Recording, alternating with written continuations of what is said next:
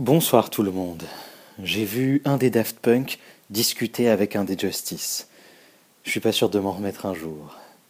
Je sais pas si j'aurais dû m'y attendre. En me rendant à un dîner estampillé Romain Gavras, j'aurais peut-être pu me douter de quelque chose.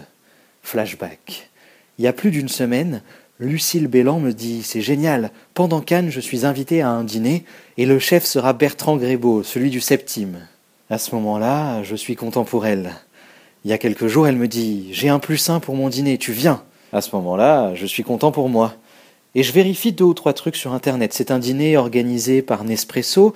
Le chef est un ami de Romain Gavras. Le cinéaste est à l'honneur. C'est son dîner pour la présentation de son film Le Monde est à toi. Il sera là, évidemment, mais je me doute pas que d'autres aussi. Ce n'est qu'en arrivant à la plage, après avoir longuement hésité sur le dress code à suivre, que ça me frappe. Bien sûr, il ne peut pas y avoir que des journalistes.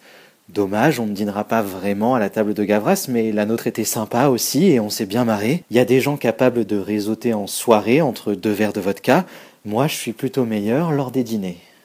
Au menu, une entrée asperge feta caviar, un plat homard bleu, lard de porc noir, courgettes, amandes, beurre blanc acacia, et en dessert, un financier avec des fraises, de la rhubarbe et de la glace à la fleur de sureau.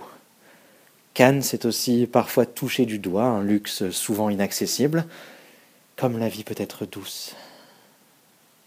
Bonne nuit.